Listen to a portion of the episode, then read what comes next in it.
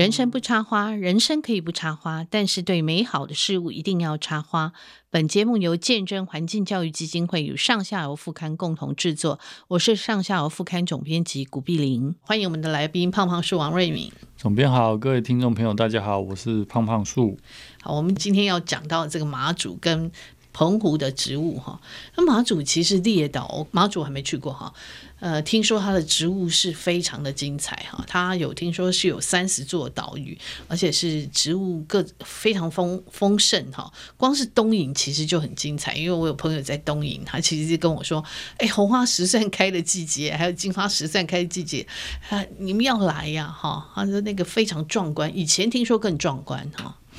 就我们在认识这个地方啊，嗯、就是我们之前讲过金门，金门就大金门、小金门，然后它中间有一个呃太武山，然后但马祖又是另外一种完全不一样的情况，嗯、但它也一样有很多的岩石，嗯，然后大家可以注意，就是它的雨量比我们少很多，嗯嗯，它雨量大概只有一千毫米左右，嗯、年雨量要一千毫米，是，然后又加上很多的那种岩石露露头的地方，所以。嗯植物的保水能力就不一样，不过马祖很容易起雾，对，就跟金门一样。嗯、但呃，马祖我也没去过，就是少数我没去过岛。然后，哦嗯、因为金门是秋天这时候去，秋高气爽，所以我在想马祖这时候去应该也还好。因为你再晚一点就很冷了，就，就很冷，对就很冷。对，对然后就是刚刚怎么样讲到这个红花石蒜、金花石蒜，这个真的是。很多喜欢种球球跟可球球茎植物，球茎植物会会很很疯狂的，因为它真的是它开出来的时候是艳丽的、啊。我因为它又叫什么螃蟹螃蟹螃蟹兰兰，然后但它非常火红，对对。然后如果你之前有看日本那个动漫，就什么。哎，他是把它叫做曼珠沙，有人把它叫做曼殊沙华了。嗯嗯。但是我自己在西达多花园里面，我有去特别去讲，就是它不是，就是应该说曼殊沙华是一种传说中的植物，但传传传传到日本之后，这是这个这个传说其实是日本开始的，对对对，把它当做彼岸花，嗯。然后又把彼岸花跟曼殊沙华嗯。连在一起，嗯、那呃，这是很有意思的，就是它通常是在秋分的时候开花，秋分的时候开花。那它也不是日本的植物，它其实是长江以南的华南的植物。是，然后刚诶，长江以南大家知道这这。因为开发很早，嗯、所以很多地方可能也也看不太到了。现在对都已经被大量的园艺化，对园艺化。反正你要看到野生的，嗯、你可能要去马祖。嗯，然后日本，因为他们有，他们有很多人是佛教信仰，对对对，然后他们会办所谓的彼岸会，对，然后就有春彼岸、秋彼岸。那秋彼岸、彼岸会，它其实是所谓的彼岸，其实是。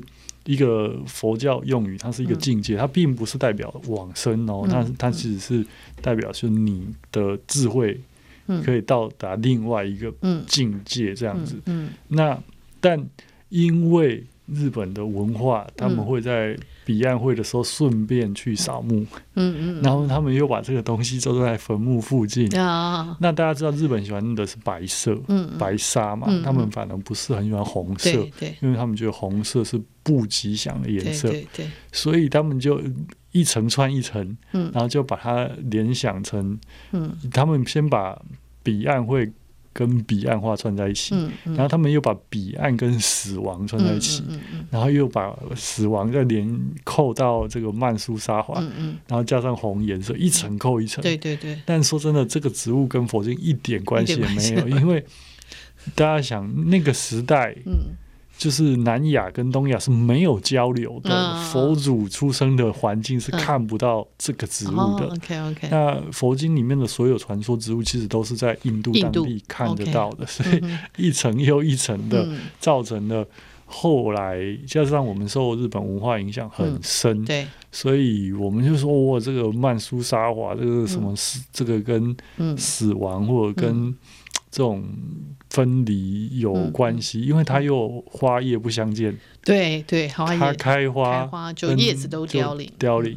嗯，那当然现在很容易看到啊，就是我们把它园艺化了，嗯、你你可以在花市看到，是，你可以在台北植物园也看到，不管红花石蒜还是金花石蒜，都是这样。是，哇，这真的太美了，美到我觉得很不可思议。然后。你你说真的，你在我我没有去过，但你在照片上面，嗯、哇，满山遍野的那种，因为它就长在有点岩石缝的，因为这种有这个这种鳞茎，我们植物学上叫鳞茎的植物，其实它它它就是一个储水构造嘛，嗯、所以它一定会长在相对比较干旱、排水很快的地方。嗯、是，那很有意思的是，这这个岛。除了红花之外，还有黄这个金花，还，有一种叫红蓝的，红蓝的，嗯、然后或者是有人把它叫幻景花，可是它实际上它不是幻景花，嗯、它也不是红，就是它是可以说是马祖特别有的一个杂交种植物，嗯、就是它是呃这个幻景花跟红花石蒜杂交出来的。然后更有意思的是，当就这两个为亲本，当母本或副本不一样，就交换之后，嗯、它颜色又不一样。对，就一个是以呃幻景花为母本，嗯、红花石蒜为副本，嗯、那它长出来就，哎、欸，我记得这两个不太一样啊，一个是以幻景花为呃副本，然后红花石蒜为母本，其中一个是粉红又带蓝。对对对。哇！我第一次看在台湾第一次看到这个植物的时候，嗯、我的天呐，那真的是就像我们之前一起有预告过，嗯，那真的是惊为天人，超，梦幻的，很梦幻，那个颜色很梦幻。嗯，然后开一片的时候，你会觉得。哇！瞬间击败了红花石蒜，真的。加上它的花型 很特殊，它会稍微有点翘起翘起来的那种感觉。对，然后粉，然后又一抹蓝色勾上去。对，我我大家去 Google 一下。对，我那时候看到也是。哇，是什么？因为我本来很喜欢红花石蒜嘛，哈。一看我说，哇，怎么有这个颜色啊？对，哦，太以前我想说这什么鬼？对，这这是很奇幻的颜色。我觉得是我，我其实我们就讲说，大家很喜欢那个带点蓝哈，对那它就是粉红色带一点点蓝哈，然后渐层的感觉，晕开来那种感觉，那个晕眩的感觉非常。反正很，我觉得这是很奇幻的植物就，就奇幻的岛屿、嗯、长出了奇幻的植物啊！这是一个云雾飘，因为它因为疫情的时候不能出国，其实很多人会选择去马祖啊、或金门、东引什么，对，然后还有什么大丹、大 大丹、二丹，对啊，对对对。那就我会觉得，嗯。如果去这里，我如果我要去这里，我一定要挑这个植物开花的时候去，不然就白去了。对 对，也不能说白去啊，就是就这个就是挑这个花开的时候去才，就你会更。就是这个行程是会更我们讲值回票价吧？对对，真的真的，可能很多人没有办法理解，这喜欢植物人怎么这么神经病？就是疯疯癫癫的，真的。然后那个其实像呃马祖还呃东引，它还有那个小邮局，对不对？呃，其实那个小邮局开的时候也是整片金黄色这样。对对对，就是它还是有很多比较特殊的植物啦。然后还有什么？就如果你喜欢蕨类植物，它有什么妈祖卷。哦，卷柏对对，就还有马祖木兰呐，我记得有就就是还是有少数植物是以马祖为名，对对。然后像红蓝石蒜，也有人叫马祖石蒜哦。OK OK，就是虽然不多，因为毕竟它不是一个面积非常大，但它跟我们的气候也不太一样。然后像嗯，这一次几乎全岛放小犬台风假，他们也没有。也没事，对，因为距离比较远，是距离太远，然后语言上面也跟我们不太一样哦，嗯嗯。就是他们闽东语，对，他们是闽东语，他们不是讲跟我们，他们不是讲台语，所以所以不太一样。是是，他们叫什么妈妈哈，就是什么姨爸姨妈啊，对，依旧啊，他们都有一个，对，有一个作者就是正好是东瀛人，对，就听起来就是不太一样。对对，他而且他们很多呃食物也跟我们很不一样，就是有一个他特殊的自己的呃风土民情哈。那我们讲到植物也是，就是说，哎，它其实有一个，我看到他们有一个像那个中药那个列当哈，好像在马祖也有哈。那以前我常会看到列当在中药里面常看到这个名字，我都以为是很遥远的地方才会有的哈。哎，发现马祖也有。呃，因为列当应该算是比较是温带的，温带的植物。然后，嗯，我们可能对我们来说，这个东西相对的，因为它是在这这个中国、日本、韩国比较寒冷的地方会有的。那你看马祖，你说说真的多温带嘛？但是对我们来说，就是就是我们最北的，就北边，嗯嗯，相对的冬天。因为我有同学在东引当兵，嗯、他说：“我的天呐，他本来以为台北已经很冷了，哇！他在东营，他就觉得东引又更冷。嗯 ”对，听说冬天是非常冷的。嗯，就是因为我我也没有办法，因为我去过更北方的地方，是是，但更北方的地方因为干，嗯、所以那种冷的感觉又、嗯、又不太一样。是是，那这些植物，就是你会发现，就是。很多的温带植物，就就是华中，甚至华北的植物，是，其实它还是有机会往南跑到呃华南的北北半边。那它可能没有办法再继续往南到到台湾，台湾你就有机会在之前我们在讲金门的时候有一些嘛，然后马祖也有一些。我觉得这个是你会觉得，你说真的距离有那么远吗？其实。纬度上面没有差那么远，是是是，纬度没有差几度。可是大家想象一下，你如果是四月好了，嗯，你从台北坐车到高雄，嗯，啊，四月可能还不明显，三月、二月、三月，你从台北坐车到高雄，你发现，哦，那个气温变化还是很明显的，很大的。你讲到这个，我就以前曾经哈。那时候还在采还在当记者的时候，在台北哈，三月我穿着毛海的高领毛衣，然后去了高雄，差一点没休克。你可以想见，立刻赶快买短袖的衣服，其实是对，因为那是第一次去高雄哈，所以完全搞不清楚状况哈。哇，才知道说一个台湾这么小，同样三月会一个是夏天，一个是冬天这么冷哈。就以北方的。角度来看，高雄根本没有冬天，那最多就是秋天呐。没有错，没有错。所以真的是就像瑞明讲的这样子哈。但因为我们也想问说，像马祖的地质，因为主要是以花岗岩的丘陵为主嘛，对，它其实比较接近福建，对不对哈？那所以它是一个比较说是典型的一个大陆岛。那他们之间很多植物都是。呃，会就很接近哦。对对对对，因为看得到嘛，就是很近嘛。嗯。然后植物传播，我们之前有讨论过，植物传播其实相对的，虽然植物没有脚，但靠风靠鸟，对，它可以嗯一一倒跳一倒这样一一直出去。是。那它就是就是刚刚总编讲，它是大陆岛，它又不像刚刚蓝屿绿岛那种从海里面蹦出来的那种。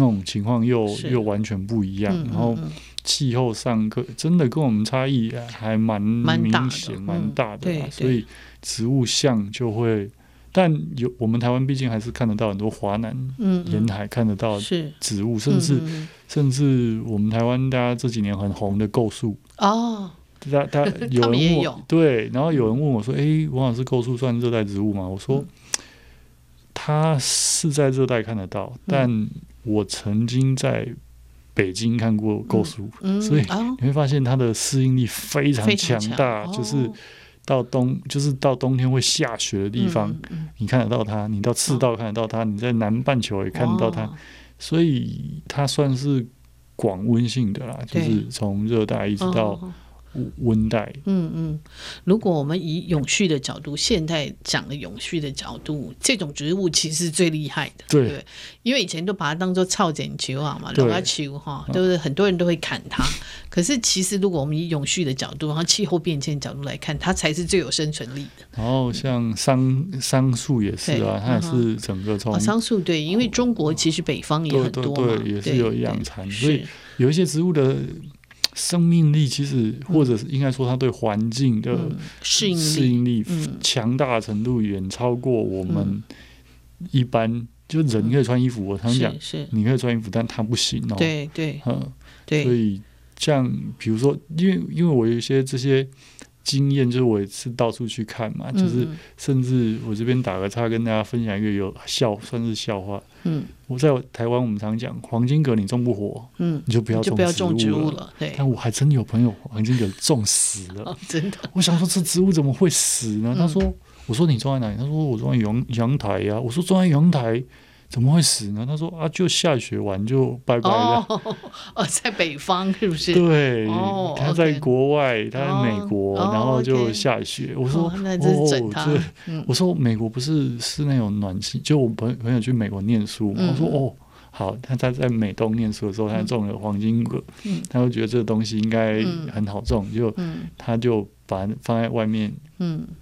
就下一场雪，嗯，所以它就是纯热带植物。然后我们在台湾觉得这植物很好种，因为我们根本就不会下雪，嗯嗯，但一场雪就可以让这些热带植物直接，嗯，让最操人的植物 直接笑死。真的，真的，好，所以植物还是有生命的东西的，它还是气候还是蛮重要的哦。对，那呃，我我们讲的说，因为马祖它有马祖野百合，哎，它跟台湾野百合是有不一样吗？我们之前在讲台湾野百合百合的时候，我不知道，大家有没有印象？我讲过铁炮百合，是是铁。那它其实长得比较像铁炮百合，就是叶子比较肥短，比较肥短，不像我们台湾野百合比较细长，就比较肥短，所以它长得是比较像铁炮百合那种样子的。但因为百合花其实它又是一个广布的树，哎，对，然后不同的地方看得到，看得到。那呃，大家不用太太去讲，就说一定要把所有的。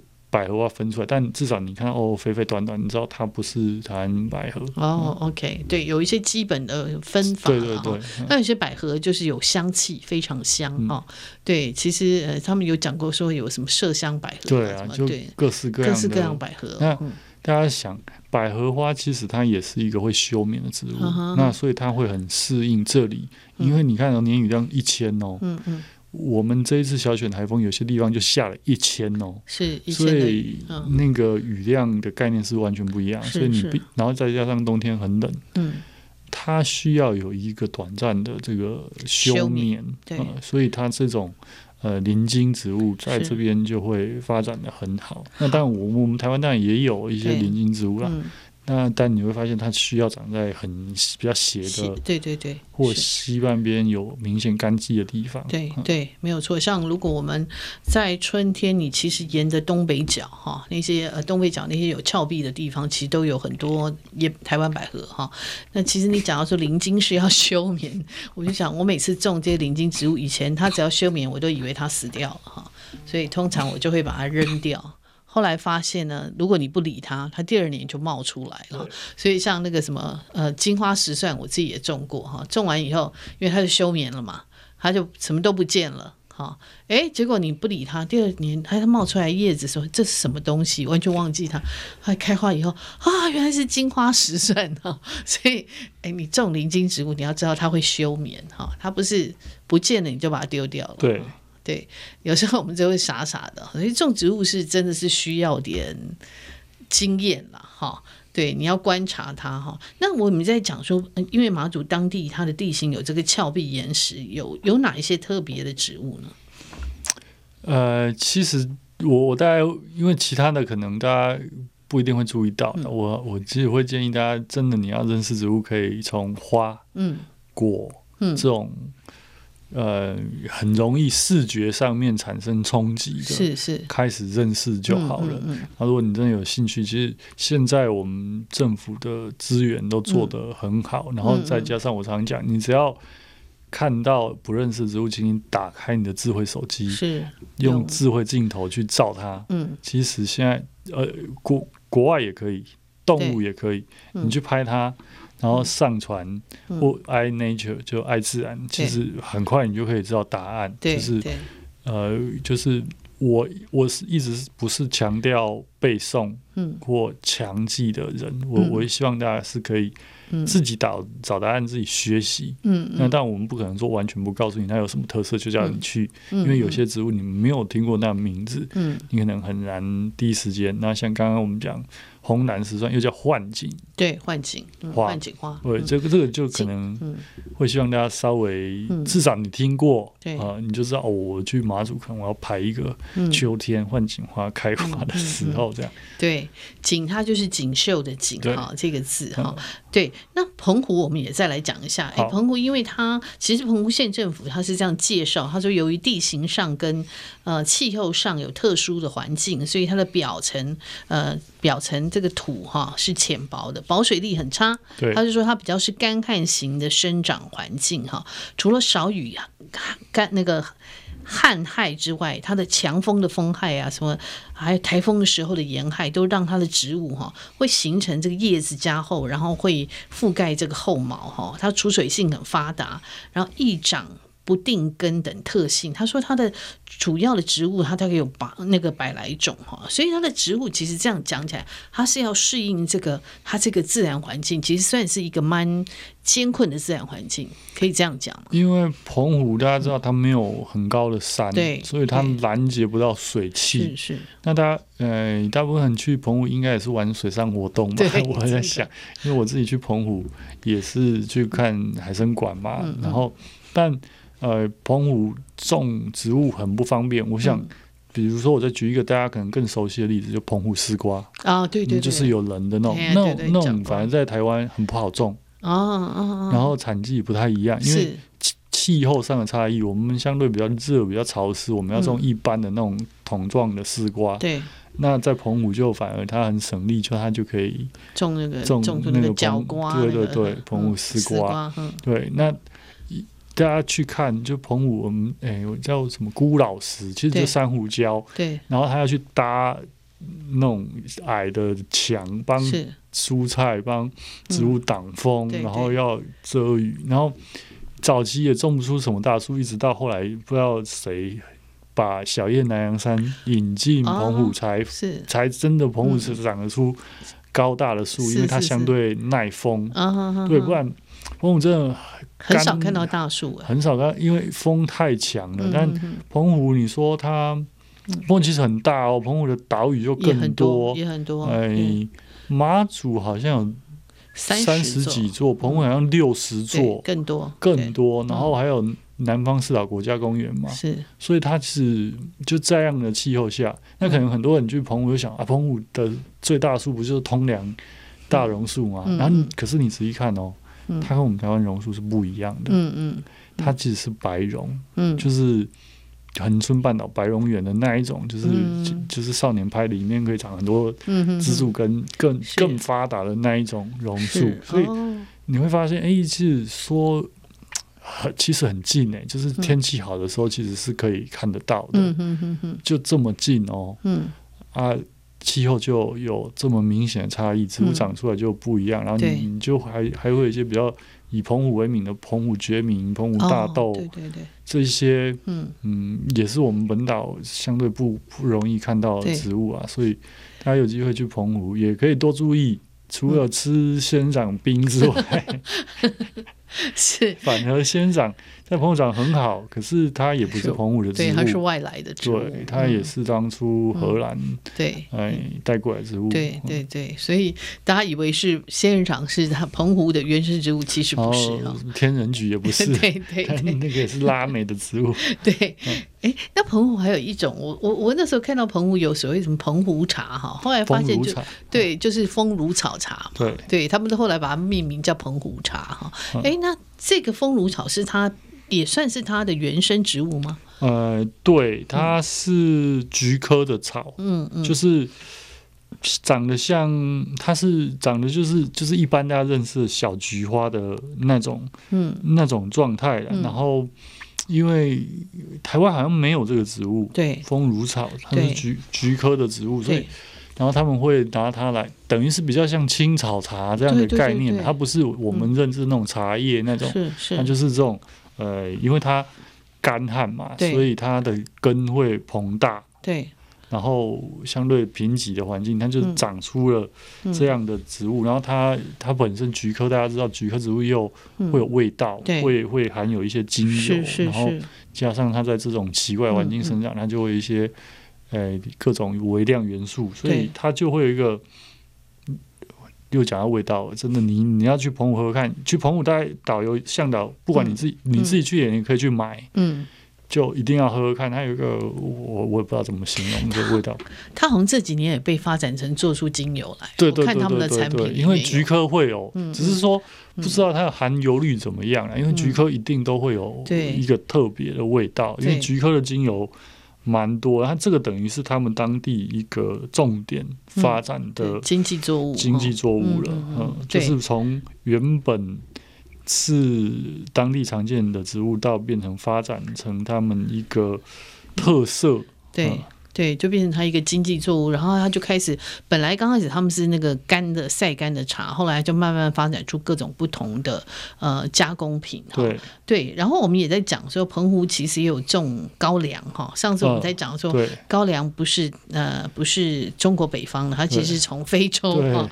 对，这也是让我们跌破眼镜哈。因为种高粱的原因也是因为它水不多，哦、所以你不可能种。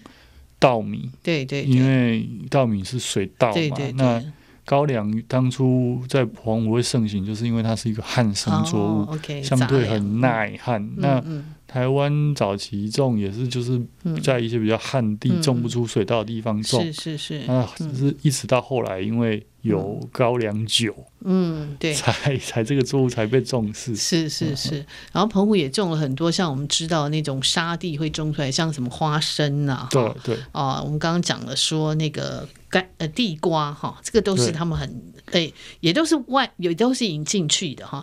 那但我们也讲到说，澎湖的瓜类很厉害，譬如说讲的那个棱角丝瓜哈，然后像他们还有什么嘉宝瓜、什么香瓜梨哈，各种我看到好多什么红菱瓜，所以它是很适合种瓜类植物了。呃，应该说有蛮多瓜类植物，它都是。就比如说，我们讲过西瓜、哈密瓜，它它有一些它需要一些排水比较好，是。然后或者是刚刚讲番薯啊这种，它需要。沙子土或土不多，对，排水好，因为大家想，它有一个东西在地底下，对，或者瓜在地上爬，嗯，如果你是很潮湿，它就很容易烂掉，哦，对对对，很容易烂掉，因为它本身瓜就是或或地番薯，它就是一个储水构造，是是，那你会让它泡在水里面，但你会说，哎，可是我把番薯泡在水里面，它不是长一颗吗？嗯嗯，那是因为你你平常这样种，它直接你等于是水耕它了，可是如果你是直接把它种在地底。是。地上，嗯，太湿反而会是一个它长不好的原因。是是是，嗯、而且因为它必须要排水良好嘛，沙地相对来讲是排水比较良好。对，然后还有像我们这几年在发展什么冰花，嗯、然后它它在那边就也也是种的还不错，因为它就是一个海边适合种的植物。是是是，嗯、就是把它的气候上面雨量不足、风比较强的这个。算是劣势，转化成它的一个优势。啊，就是你只要我们常讲四地之四种，是是，你只要在这个气候上面找到可以适应这个气候植物，其实它反而可以在那边发展的很好，变成我们台湾没有，对，变成它特有的，它可以种的环那个环境反而适合了，对。对，那大家如果有兴趣哈，其实到这些地方真的都可以去看一下他们特别的植物，然后也了解那个地方。其实不管是外来或它原原来有的，其实他们都有一个自己的脉络哈。呃，你就算是它的经济作物，也是有它的文化脉络在后面哈，经济脉络。而今天非常谢谢瑞敏跟我们谈到这个呃澎湖啊，还有这个马祖的这些植物。下次大家如果去离岛，呃，除了水上活动以外，也可以稍微观察一下这些植物哈，诶、哎，会增加一些不同的乐趣。好，好，谢谢瑞米，谢谢总编，谢谢大家。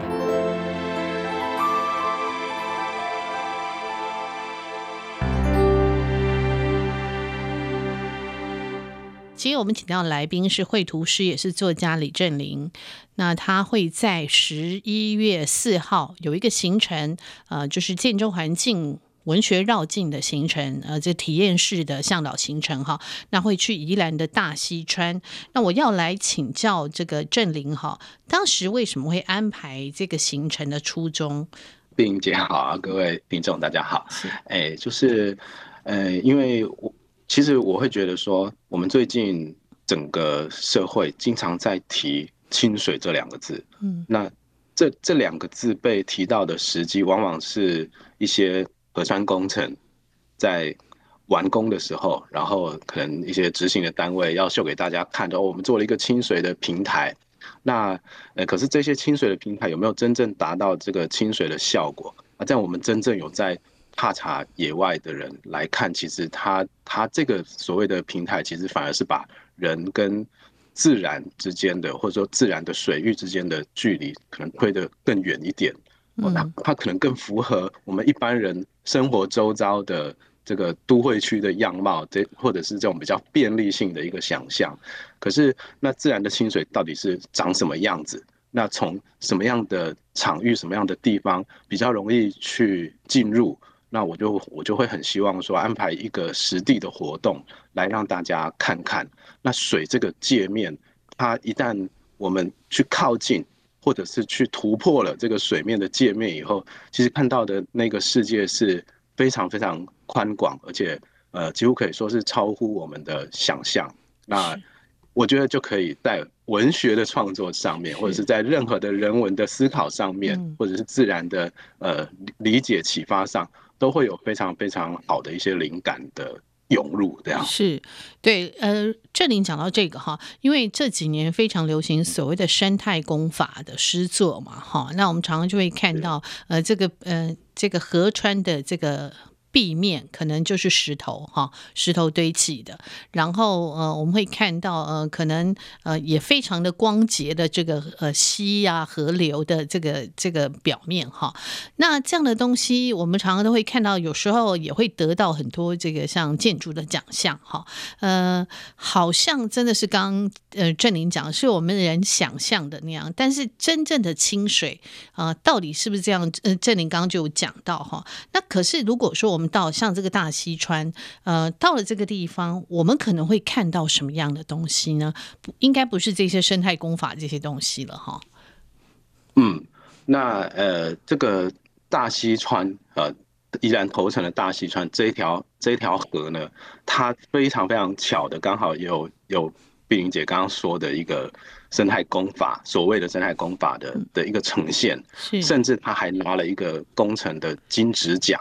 嗯哼，哎，他在二零一六年的时候完工，然后然后得了一个金质奖，这样。是。可是就是呃，很讽刺的是，他在二零一七年哦，那那一年可能雨下的比较少一点，那就发生了发生了一件事情，就是在在整个工程的那个河段西段，那个溪水几乎全部变成浮流，啊、就是也就是说，我们表面上看到那个溪床几乎全部都干掉了，嗯，然后溪床上面就是。就是呃，陈列着一区一区一区的陈列着各式各样的死鱼的那个鱼干，然后呃，溪床上面就就就呃就飘出了一些恶臭，然后但是还没有干掉之前，也有很多呃，不管是在地人或者是附近附近的居民就，就就到现场去呃捞鱼也好，或者是救鱼也好，哦，就是就形成了这样子一个一个很混乱的一个场景。是对，那那呃，后来后续呢，在一些保育团体的关切，那最重要的是当地居民哦，当地居民的支持跟推动之下呢，我们就把这个金质奖的这个这个工程呢，做了一点呃呃，就官方希望我们称它为优化的一个、哦、一个改良这样子。是是那其实呃说白了就是就是把一些把一些就是一个人。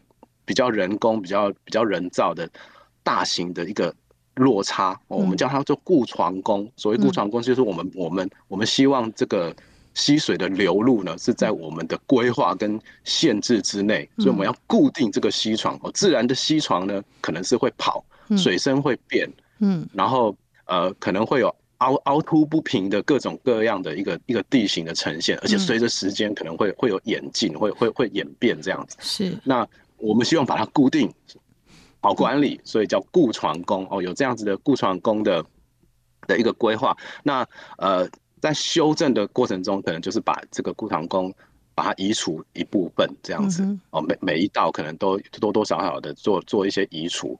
那我们预期的效果就是说，它尽可能的恢复到原本自然的样貌。那我们会到现场看到的呢，可能呃，我们接近接近西边，首先哦、呃，你离开了马路，离开了道路以后，我们就可以观察一下溪畔哦，溪边西岸到底应该是什么样子。嗯，那这个时候如果没有没有很丰富的自然经验的民众，可能就会觉得说，哦。那我就会想到那个河滨公园，对不对？河滨公园，河滨公园常常看到什么草皮，对，短草皮，对，或者是一些或者是一些什么阶梯啊，那那一种设施啊，让人家可以一阶一阶的走进走靠近水边啊，还不一定走进水里哦，可能靠近水边这样子。是，然后有短有短草皮，很漂亮短草皮，可以在上面野餐。哦，可是你到自然的溪床旁边，你最有可能看到的，其实是有可能是灌丛、长草。甚至是，对，甚至是森林。那在过去，也许就是一颗一颗的石头，哦，大大小小的，大大小小的石头。然后有些地方可能会有砾石的，砾石的一些高滩地，嗯，这样子。反而短草其实是非常非常少见的。那光是这一个点，可能就会颠覆大家的想象。那下一步，也许我们就就会踏进这个溪水里面。那当我们要呃，不管是赤脚也好，或者是穿着防护的设备哦，就是防滑鞋哦，穿着防滑鞋踏进溪水里面，哦，不管你有没有这个防护，你总是可以去感受到你踩到那个溪底的石头上面的那一种滑，或者是起伏哦，石头的大小变化那种感觉。有时候你看这个地方可能没什么，可是你也许往下游稍微踩一步，就突然。突然有那种失重的感觉，我就掉下去了。嗯，那呃，现地我们当然是选比较安全一点的环境，不会说你一掉下去就灭顶了。没有，那我们可能东北角比较没有这样子的，嗯，比较没有这样这样子的环境。嗯，对。那这样像在这样子的一个身体无感的体验之中，其实它背后都可以带出很多这个自然盈利哦，就或者说一个一些水文学啦，水如何跟呃跟。地地表跟石头之间发生一些一些交互作用，然后怎么样去塑造出整个溪床上面的地形，好，包含整条溪流，那这些地形又涵养着怎么样的生态？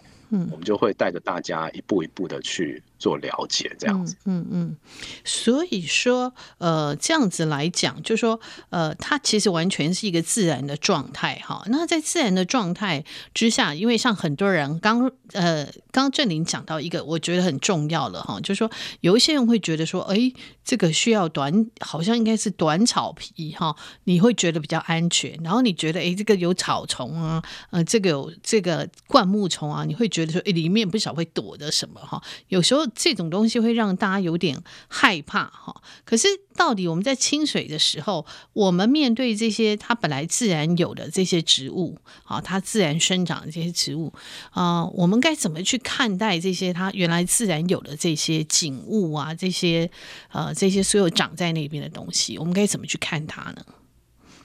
哦，呃，我我。你在问这个问题的时候，会让我想到，会会让我想到一个就是夜间观察的的经验。嗯，就是哎、欸，我们我们以前就是年轻的时候，我跟我老婆有有参加了一个那个品科大野保所他办的一个一个活动，就是野外安全教育的活动。然后他其中有个桥段，就是呃，他会在一条山道上面，嗯，一条一条山路上，然后。每隔一百公尺就把一个人放下来，嗯，然后晚上，嗯，然后规定大家灯全部都要关掉，嗯，那你灯一关掉以后，然后过了可能过个五分钟十分钟，你的身边就会开始有一些奇奇怪怪的声音跑出来，对，那甚至我们也不一定要灯关掉，就是你只要你只要一个你只要呃晚上走进荒野里面，你很可能就会很可能就会听到远方有那种像狗叫又不像狗叫的那种声音，这样。嗯嗯，好像在骂脏话一样，嗯嗯，那个三枪的叫声，哦，然后有时候你可能会听到有人在吹口哨，是，呵呵，对。那如果说我们不了解这些是什么的时候，嗯，心里面就会觉得。哇，这个好陌生，好害怕，是不是要有人要来害我，还是有什么超自然的力量？嗯，可是当我们知道这个东西是哦，这是这个声音是什么东西发出来的，它背后有什么样子的含义的时候，嗯，其实它是我们晚上在一个人走在这个森林里面的夜路上面的时候。对我们来说是一个陪伴，对我们来说是一个好朋友。哦，那我们把场景拉到这个溪溪流环境上面。刚刚您说到这些这些植物，我长草看起来好像就是要滋生蚊虫啊，甚至你走过去可能还会被割到啊。嗯，甚至可是不是有蛇从里面钻出来？对 对对，那那那长草里面长草到底是什么意思？就是就是在在溪边的长草是什么意思？嗯，其实它对我们来说是一个提醒。嗯，长草就是。它是生长很快的一种先驱的植被，嗯，那长了长草又没有长其他的树的地方，表示说这个地方可能在一年之内，或者是几个月之内，可能就会再被水淹没过。所以，如果我要在这个地方做一个长久的设施，我是不是就要好好的去考虑？嗯嗯嗯，对对对，我觉得是，其实其实。呃，自然界各种各样的的东西都都都承载着呃各式各样的资讯。一旦我们去了解它的话，我们就可以呃就可以做出非常的有所谓有韧性，或者是很能够很能够适应自然的一种变化的的一些规划跟安排。嗯，我们就不需要做很多很多的雇船工，每年花很多很多钱，然后。然后可能一个大水来又被冲毁掉了，嗯，这样子。嗯，哎、欸，那个郑林，你讲到这个东西，我就觉得很有趣啊。就是说，其实人类啊，常会对我们陌生的、无知的东西会害怕，对不对？呃，就是你刚刚讲，像其实我们如果走到森林里，或者是走到呃，就是呃比较呃所谓的。呃，不见得是荒郊野外了，就可能可能人机在晚上比较少的时候，你会听到我们可能青蛙的声音都会吓到我们哈，因为你对它完全不熟悉嘛，哈，然后有很多鸟叫，那你不知道那是什么什么动物哈，或者是可能有蝙蝠啊，或什么各种，我们都会非常害怕。所以其实在这个当中，就是我们走到这些路上，其实因为像这样的走，那我们会怎么走？因为我们就一路上我们认识很多东西了嘛，我们就会知道那些东西对我们的意义是什么，对不对？是，呃，我们我们的走法可能大概会会是，就是从这个滨海公路的旁边哦，旁边就有一个停车场，嗯，还有个公园，然后有个有个停车场，嗯，那就会有阶梯往那个西床那边下去，是，那很快就可以到达西床，嗯，那当然中途一定会经过一些比较自然的。地景，因为它平常其实呃平常不太会有人去做整理，那大家也可以也可以感受到说，哦，就算我们去规划出一个很漂亮的一个阶梯啊，嗯、或者是你所谓的短草地啦，嗯、在那边，你一旦没有你一段时间没有去整理的话，大自然马上就会把它收回去，马上、嗯、马上可能上面就就杂草丛生，然后长得也许那个路都不太清楚。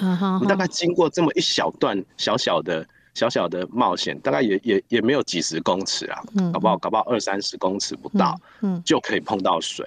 那我们就是从这个滨海公路，所谓滨海公路，那一定是非常接近出海口了嘛，嗯，那就是等于出海口的附近，嗯，那我们可能会往上走一段。嗯，走到呃，走到那个生态多样性最丰富的一个顾船工哦，这个就是有有故事，生态多样性最丰富，居然会是在一个一个顾船工下面。嗯，那可能往上走一段，走到那边啊，理想中是这样，那也可能再折回来。然后再往下走一小段，哦，如果可以的话，因为那个地呃下游有可能会还是在一个施工的状态，那如果是施工状态就不太适合，那也许会走到出海口。是啊，如果允许的话，现地如果允许的话，嗯嗯，大概的行进的路线会是这样。是，那大家可以可以看得到，就是呃，随着整个坡度的变化，还有距离海的远近呢，呃，其实它的那个。生物像啊，或者是溪底的这这个溪床上的地形，都会有一些微妙的一些一些转变、一些变化，其实整个体验应该会是蛮丰富的。是，哎、欸，那振宁，你刚刚讲到，我正想再补充问一下哈，就是你刚刚说那个呃，生物多样性最丰富是在那个顾床宫那个那个地方，是因为呃那一段的呃本身就是生物多样性，还是因为顾床宫跟它之间是有关系的？这个故事发生在。很多很多的这个我们保育团体或者或者是所谓的生态人关注的溪流上面，嗯、很多地方都是都是这种情况，嗯，就是我们要看到鱼鱼种类最多，然后数量最多、聚集最多的地方，就是在一个大的顾床宫下面。哦、嗯，那这个大的顾床宫有的时候会是一个蓝沙坝，嗯，它可能就是一个比较比较大一点的落差，垂垂直的落差，嗯嗯，那因为有这个落差的存在，所以很多。很多它需要上下移动的鱼，或者是它从上面被大水冲下来的鱼，它回不去，所以大家都想要回去哦，大家都 都想要往上回去，就全部都聚集，就被挡在那个地方哦，或者是被拖住哦，被那个过程中拖住，所以呃，可能就很多鱼就会聚集在那边。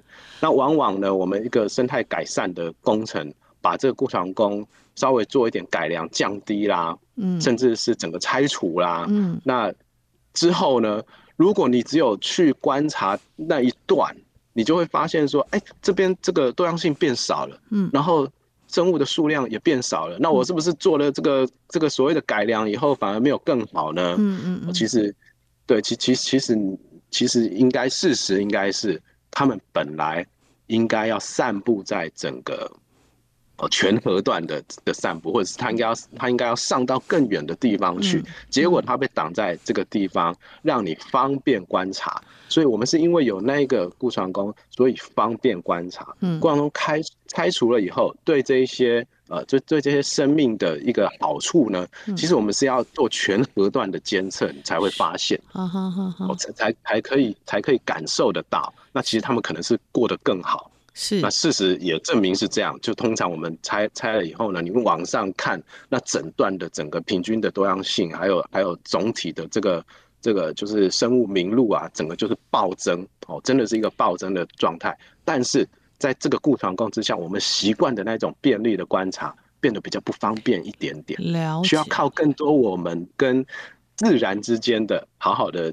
呃，接触、接触跟切磋，才能够发现更多这样。嗯、哦，那这样我可以讲了哈，这这个顾床工其实反而是因为让很多这些呃水里面的生物鱼啊、虾、蟹可能回不了家，所以他们都挤在那边，在那个围墙想要回到他的家哈，可以这样讲吗？是简单简单的说是这样。是是是，所以呃，我们表面上看起来它好像哇，生物多样性很多了，可是事实上其实是一、嗯、一整群回不了家的鱼虾蟹哈，那这个我相信，嗯、那甚至于他如果回不了家，其实这些鱼虾蟹它本身或者这个水里面生物，它是比较难得到充分的休息，对不对？我们可以这样讲嘛，因为它回到家，它一定有一些地方可以隐藏，它可以繁殖，可以干嘛？它可以是有一些有在适时的休息，可他一直在那个围墙等着要回去。哈，那我嗯，可以这样说吗？如果我们跟孩子讲的话，嗯嗯。呃，其实这个这个问题其实有一点有一点点复杂，它牵涉到一点人类所谓的人类世的一个一个概念，是。因为像像我们知道这个大西川啊，它这个我我我我刚刚说的那个那个呃多样性最高的那个点是在六固哦，第六号固床宫是。底下，因为那个六号固床宫还没有还没有完全做就。完整的一个优化，它等于说它原本的那个样貌还还存在那个地方，嗯嗯，所以说所有的鱼都还是被挡在被挡在那里，可是也有一些它是本来就喜欢那一段，是。那但是在这个六号再上去呢，你就会发现有一个自来水厂，哎，哦，就更更大的一个人工设施，而且这个自来水厂它可能不定时的要做一些可能类似排沙之类的这种。整理的一个工作，那有可能它在排沙的时候，也会对整条溪的这个下游的一些生物会会造成一些扰动，嗯，或者是会有会有一定程度的牺牲，嗯，那我我们我们疑似有看过类似的这个场景。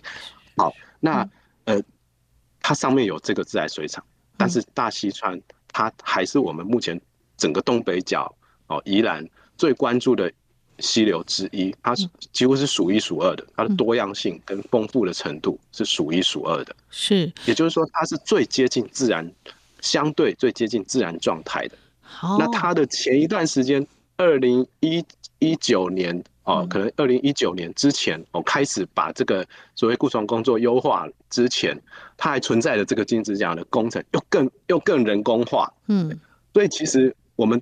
能不能找到真正完全自然的水域溪流环境？嗯，其实没有了，是非常非常非常非常的困难。是，我觉得，嗯，跟小朋友讲的时候，如果我要讲的很很精确的话，可能就会要。这么复杂，是是是，好，那这里，我正好也想问你，因为你刚刚你刚刚讲到说这个是呃，算是我们是蛮关注的一条呃溪流哈，那它跟过去的呃，就是说还没有做这个呃生态工法之前有呃之前它的有哪一些变化呢？过去曾经是怎么样的？哦，你说呃有生态工法之前，之前跟跟有这个工法之后之后对。哦，这个其实其实其实就是呃，怎么说？就是当地的居民，哦，他其实那个有这个功法在那边出现的时候，游客会觉得说，哇，这个这个做的好漂亮，嗯，就就这些这些固床工做的好漂亮，好自然，嗯嗯，当然是跟我们平常看到的那一种很大型的蓝沙坝那种那种整个全水泥结构，然后整个都是都是直角啦，然后平面的那一种那种构成来说比起来。当然是非常自然，因为它是它是有点像砌石的的那一种那种方式，是是去做的，对。然后那个那个阶，它的那个阶层是有一点点化化整为零哦，并不是一个哦，并不是一个很大很大很高的落差，是那一种感觉。嗯哼，相形之下好像蛮自然的。可是当地的居民都有一点，呃，大部分啊有一点不解，就是说我们这个大西川，它它现地还有一个。还有一个呃，如果我没记错，是长达百年的一个古迹的桥墩哦。嗯嗯。那这个桥墩这一百年来，从来也都没有受过什么什么什么损害。嗯。表示说这一条溪流其实是非常的稳定的。嗯嗯。他脾气是很好的。嗯。哦，他不会，他不会突然间就就就发一个很大的脾气，把所有的东西都都毁掉。很和平的溪流。嗯。对，那为什么要有那个固床工在那边？那而且有了这个固床工以后，就像我刚才我刚才说的，发生的那一件事情，就是整个西床干涸的事。而且最重要的是，它改变了当地居民所习惯的这种很自然的地景。那他们在这样子的自然的的地景环境之下，他们长久以来也发展出一些属于自己的休闲也好，或者是。某一些人对某些人来说是一种营生的的活动，嗯，哦也好，就是就是可能在溪流里面做一些做一些呃有趣的一些一些捕捞，嗯，或者是或者是观察，或者是或者是休闲，嗯。对，那那有了这些固床工以后，他们很熟悉的那那一些潭啊，然后那一些大石头啦，嗯，哦，可能他叫得出名字的那一些，搞不好就就不见了。他曾经自己给他取过名字那一些秘密基地，就不见了。嗯嗯。所以所以对他们来说，可能某种程度上来讲是一个冲击，是这样才会有那个助力，让当地的居民可以支持，呃，支持保育团体或支持整个整个社会去把它。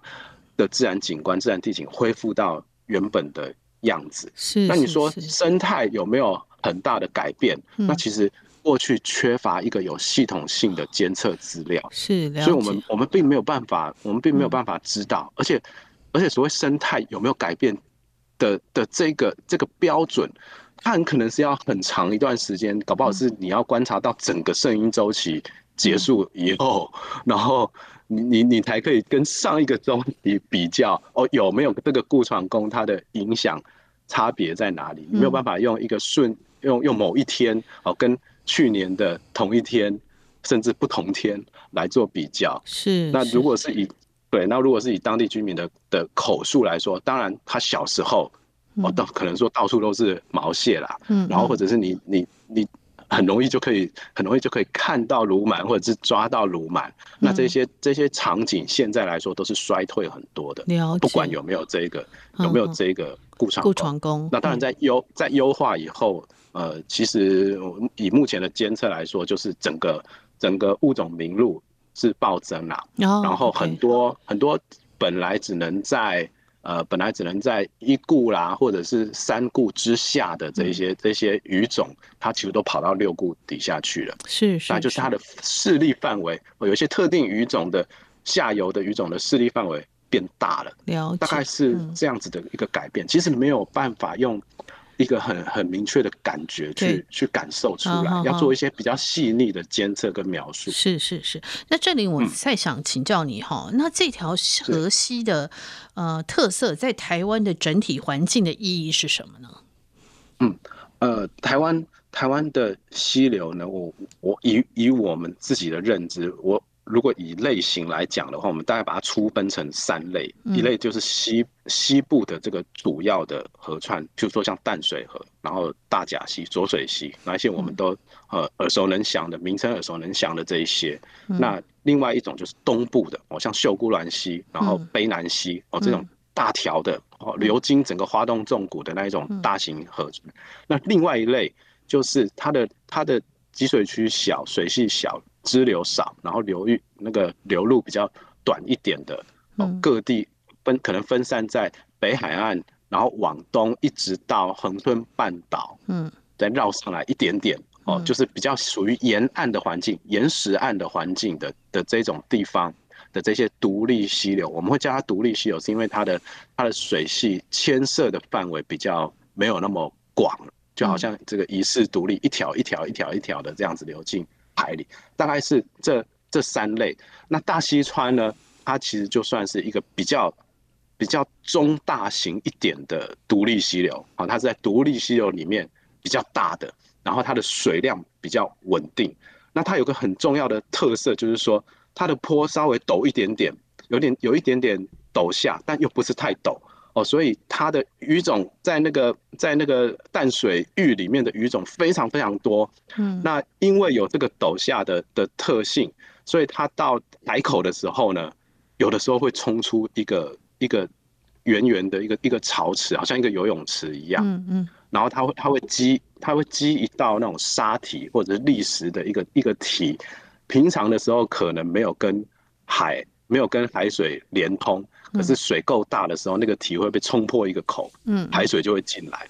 那在在海口附近那边，就会有很多的海岸的鱼类会跑进来，嗯。那有一次，我们甚至甚至让我们看到虱目鱼，嗯，然后还有拍到那个乌蛙鱼，就是五仔鱼，我们叫叫马霸鱼这样。然后你只看过死的马霸鱼在在那个在菜市场嘛，鱼市场，然后。你没有仔细看它，你不会发现它，你不会知道说它的鳍下面还有游离的鳍条，就是没有被那个鳍膜包住的那个、哦、那个鳍条。嗯嗯。那那个鳍条，它在活着的时候是会像昆虫的脚一样张开来，好像在好像地面上走啊、探啊那种感觉。嗯、我们当时看到真的是有点目瞪口呆。真的真的，嗯，对，所以它大溪川是一条，不管是看海，嗯，看海里的鱼，或者是看溪流里面的鱼，哦、嗯，不管看初级性的。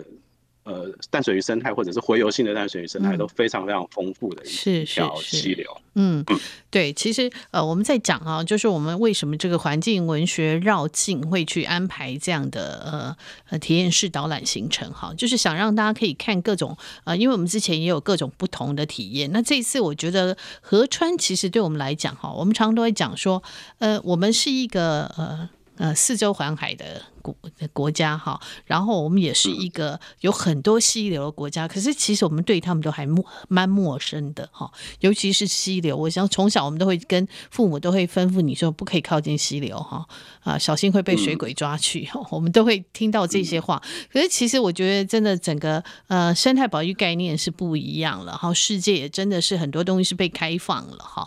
那台湾的呃，但跟过去有很多是戒严时代的呃禁忌也真的是不。太一样，我们其实真的应该多一点呃机会去了解我们这些溪流哈。